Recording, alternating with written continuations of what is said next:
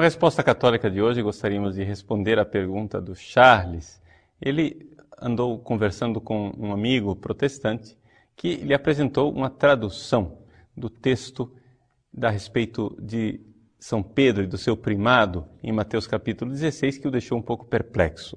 A tradução é a seguinte: Eu te darei as chaves do reino do céu e o que proibires na terra terá sido ligado nos céus, e o que desligares na terra terá sido desligado no céu. Pois bem, é, segundo o Charles, essa seria a tradução do João Ferreira de Almeida. Eu constatei numa tradução do João Ferreira de Almeida que eu tenho em casa que a tradução é diferente. Bom, em todos os casos, a argumentação seria a seguinte: que a partir disso, pelo fato de terá sido ligado no céu, terá sido desligado no céu no passado, essa argumentação foi apresentada pelo seu amigo protestante dizendo que o Papa não tem poder nenhum sobre a igreja. Por quê? Porque o que o Papa faz já foi feito. É um passado. Já foi ligado, já foi desligado. Bom, seja como for, seja esta a tradução que for, o que nós temos na Bíblia é o fato que, claramente, estamos diante de um futuro porque o texto grego diz assim: que aquilo que for ligado na terra ou desligado na terra, estai dedemenon, ou então estai lelumenon. O verbo estai é futuro. Portanto, claramente, nós estamos aqui diante de uma certeza. Jesus está falando de um ministério futuro. O Papa Pedro, portanto, e os seus sucessores têm poder e poder verdadeiro. Jesus entrega a Pedro as chaves do reino dos céus. Que sentido teria, que outro sentido teria esta passagem da Bíblia? Que chave é essa? Não é? Ou seja, dizer que São Pedro não tem poder porque Jesus não daria o poder a um ser humano é simplesmente um preconceito protestante. Porque, é claro, a visão que os protestantes têm de tudo aquilo que é humano é muito negativa. Vamos nos recordar que Lutero e Calvino tinham uma visão muito negativa do ser humano. Segundo eles, a natureza humana tinha sido completamente destruída e prejudicada por causa do pecado original. E é por isso que nós, seres humanos, não poderíamos contribuir em nada com Deus. Deus não poderia dar a um ser humano pervertido e corrompido pelo pecado algum poder ou alguma contribuição na obra salvífica. Por isso, para a visão protestante clássica, tudo o que é humano é literalmente ruim. Aliás, eles inclusive usam isso continuamente como sendo a sua linguagem, ou seja, o meu humano me leva a pecar. Interessante isso. É o humano que leva a pecar? Ou é o pecado original, a suas sua concupiscência, tudo aquilo que é tentação demoníaca? Isso que te leva a pecar, não é o teu humano, porque o teu humano foi criado por Deus. O que foi criado por Deus foi bom e bonito. Portanto, não é o humano que leva a pecar. O que leva a pecar é aquilo que é a invenção de Satanás e a corrupção que nós mesmos criamos. Então existe realmente uma corrupção no ser humano, mas essa corrupção não chegou a afetar a estrutura ontológica, a estrutura do ser. Por quê? Porque se tivesse sido assim, nós seríamos completamente não remissíveis.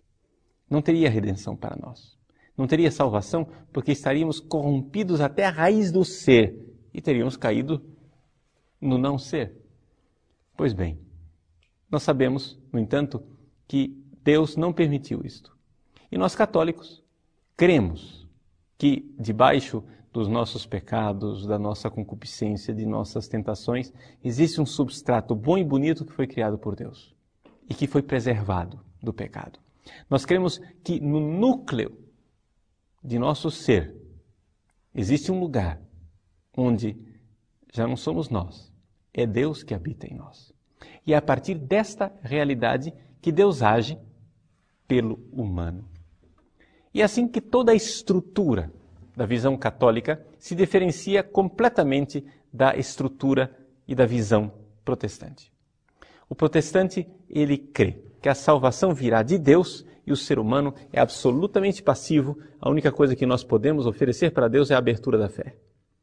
Nós católicos, ao contrário, cremos que sim, a salvação vem de Deus, mas quem sou salvo sou eu por Deus e eu colaboro nessa salvação.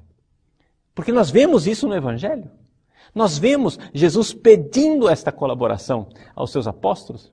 Nós vemos Jesus dando poder aos apóstolos chave para ligar e para desligar. Vejam, meus queridos, existe uma colaboração humana. E, portanto, existe um poder divino que é concedido ao ser humano. Esse poder divino nós católicos chamamos de magistério.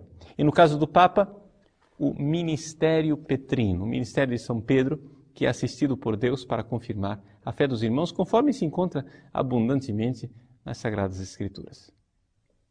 Se nós não temos nenhuma autoridade na igreja, se não existe autoridade divina exercitada por seres humanos, então não se explica nem sequer a Bíblia que nós temos. A Bíblia, ela só é explicável porque existe uma igreja que exercitou sua autoridade divina dizendo estes livros e não outros são os livros que contêm a palavra de Deus. Por isso, os nossos irmãos protestantes, com o seu pessimismo com relação a tudo aquilo que é humano, terminam tornando impossível a obra da igreja e aquilo que Jesus prometeu: estarei convosco todos os dias até a consumação dos séculos. Nós sabemos que esta igreja, que é atacada por todos os lados, até mesmo por dentro, ou seja, pelos nossos pecados, nós que somos membros da igreja, essa igreja, ela não será destruída, porque nosso Senhor prometeu que as portas do inferno não iriam prevalecer e que, se nós permanecermos firmes na fé de Pedro, a nossa casa está construída sobre a rocha. Por isso, Charles, fique tranquilo. A tradução católica de que o que ligares na terra será ligado no céu, e o que desligares na terra será desligado no céu, tem um profundo fundamento no grego original. Mas não somente isso.